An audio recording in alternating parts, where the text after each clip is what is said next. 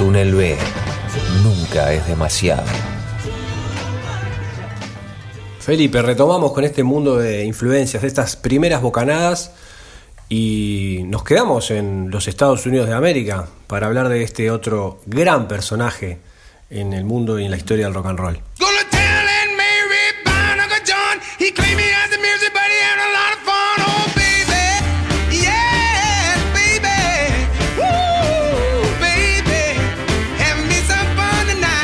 Creo que con, junto con Elvis Presley, Little Richard es sin dudas este, de esas primeras influencias que fueron como una especie de, epifanía, ¿no? Para John, Paul, George y Ringo. A las pocas semanas de que Lennon explotara de emoción con Elvis Presley, tuvo esta, este segundo encontronazo con Little Richard y realmente no lo podía creer. Un amigo suyo, Michael Hill, quien había llegado hacía poco de Ámsterdam, traía el sencillo Long Tom Sally, que en su cara B incluía Sleeping and Sliding, de Richard Penniman, ¿no? este personaje de Macon, Georgia, que se haría llamar Little Richard.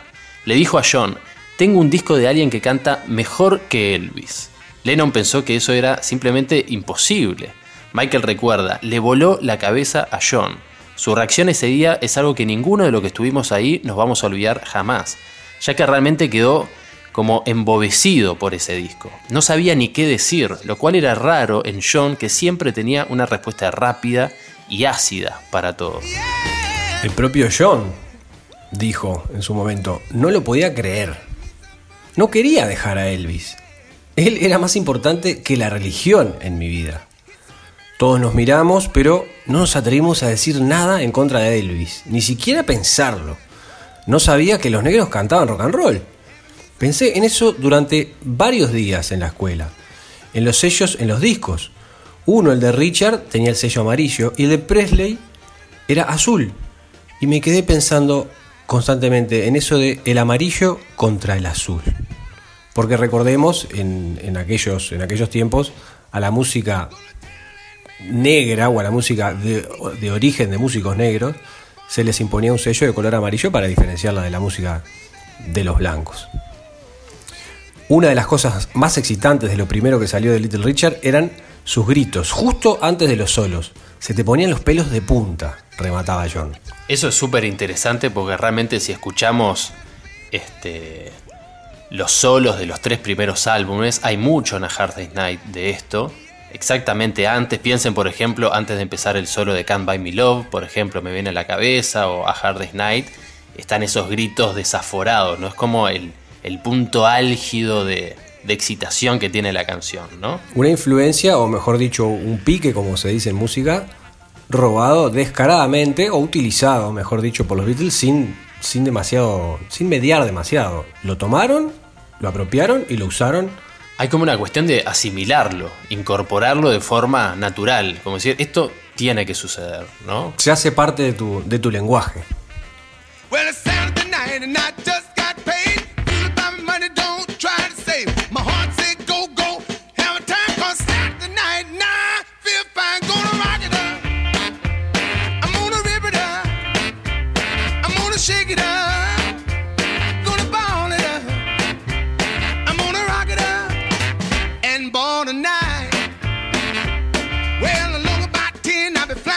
Paul lo conoció cuando salió el segundo sencillo Read It Up. Era la voz del cielo, decía Paul. Decía, era la voz del cielo o del infierno, o de ambos. Su grito venía de la punta de su cabeza. Un día intenté imitarlo y descubrí que podía. Tenías que desinhibirte por completo y hacerlo. Pensemos por ejemplo en la canción I'm Down que compuso McCartney, después de estar como tan cansado de hacer Longton Sally en vivo, dijo, bueno, voy a componer mi propia canción al estilo Little Richard.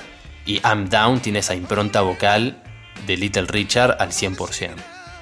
A su padre no le gustaba nada, pero Paul cantaba realmente poseído y lo enloquecía los U agudos que usaba Little Richard en casi todas sus canciones.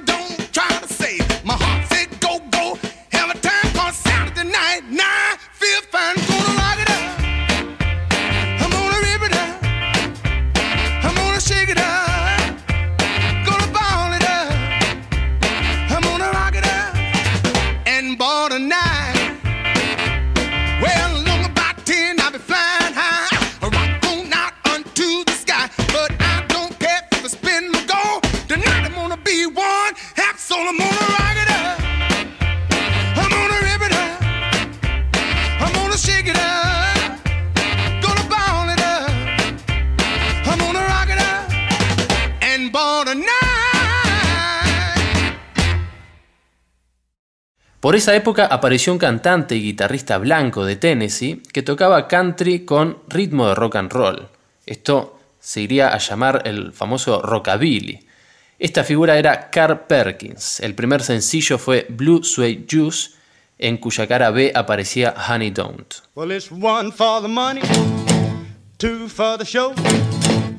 To get ready. Now go, cat, step on my blue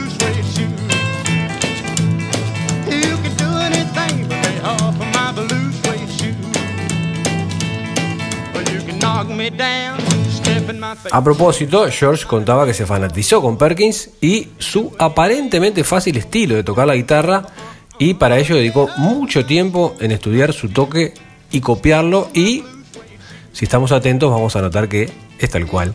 Se puede notar claramente esa influencia en el toque de George. Los invitamos a, hacer una comparación entre los solos de Everybody's Trying to Get My to Be My Baby eh, en la versión de Carl Perkins y el solo que hiciera George Harrison después. John Lennon recuerda que era más cool que te gustase la versión de Perkins porque era como más de, conocedor, digamos, ¿no? Todas las otras versiones que habían de Blue Suede Shoes, incluido la de Elvis Presley, eh, él entendía que que te gustara la de Perkins era de alguien que realmente conocía y sabía de lo que hablaba.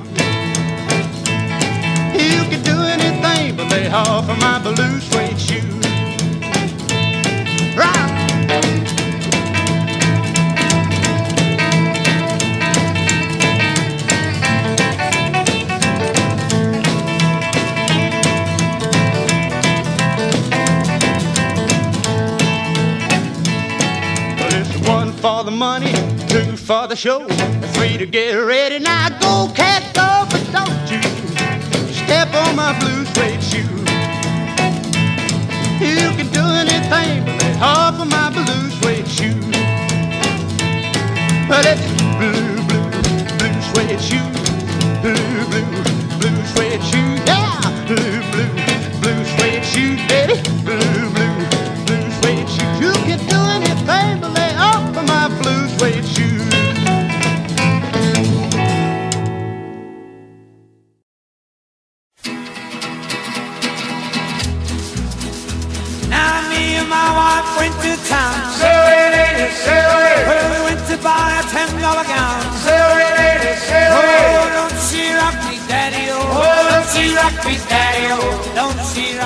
Y bien, Felipe, entonces, ¿qué estamos escuchando ahora? ¿Qué es esta, por el momento, última influencia que vamos a presentarles?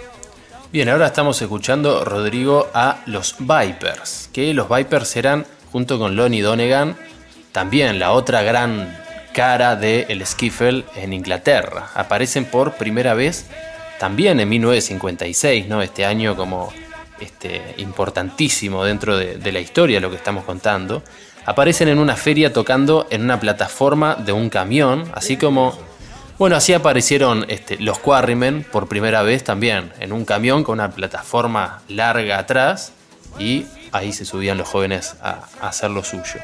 George Martin, en busca de nuevos talentos para salvar su sello Parlophone, los contrató y se convirtió en el primer productor en firmar con un grupo skiffle sin darse cuenta lo que significaba la palabra Vipers, que en la jerga de los años 30 significaba fumador de marihuana, nada más.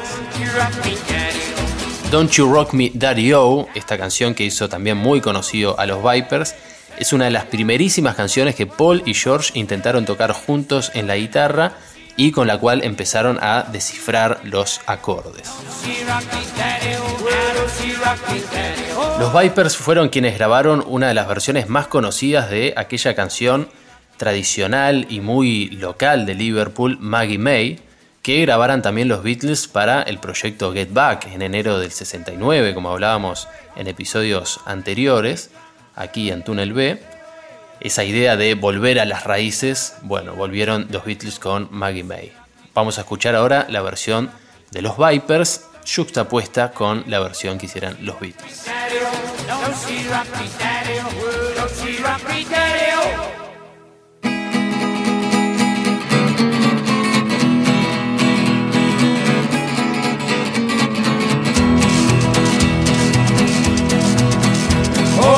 Maggie, Maggie May, they have taken her away, and she never walked down Lime Street anymore.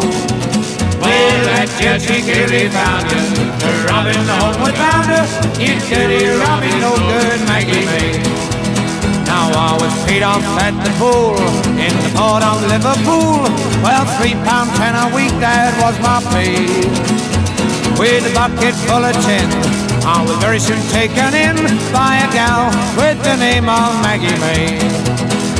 Now the first time I saw Maggie, she took my breath away. She was cruising up and down in Cannon Place. She had a figure so divine, her voice was so refined. Well, being a sailor, I gave chase. Now in the morning I awoke, I was flat and stony broke. No jacket, trousers, waistcoat did I find. Oh, and when I asked her where, she said, my very dear sir, they're down in Kelly's Pawn Shop number nine. To the pawn shop did go, no clothes there did I find. And the police they took that gal away from me. And the judge he found her, for robbing the homeward bounder. She'll never walk down Lime Street anymore.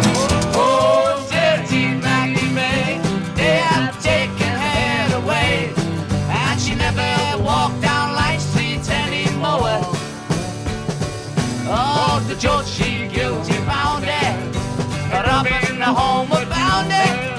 That good. Tis the part of Liverpool, did it me? Two pounds a week, that was my pay.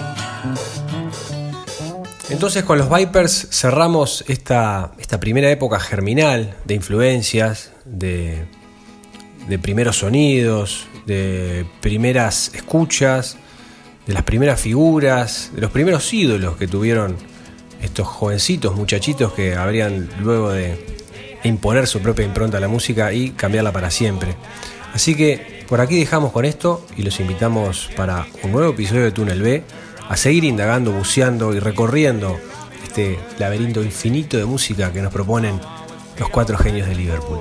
In the port of Liverpool, well, three pound ten a week, that was my pay. Túnel B, With a bucket full of tin, I was very soon taken in. otro camino hacia los Beatles. Maggie May. Now the first time I saw Maggie, she took my breath away. She was cruising up and down in Cannon Place. She had a figure so divine, her voice was so refined.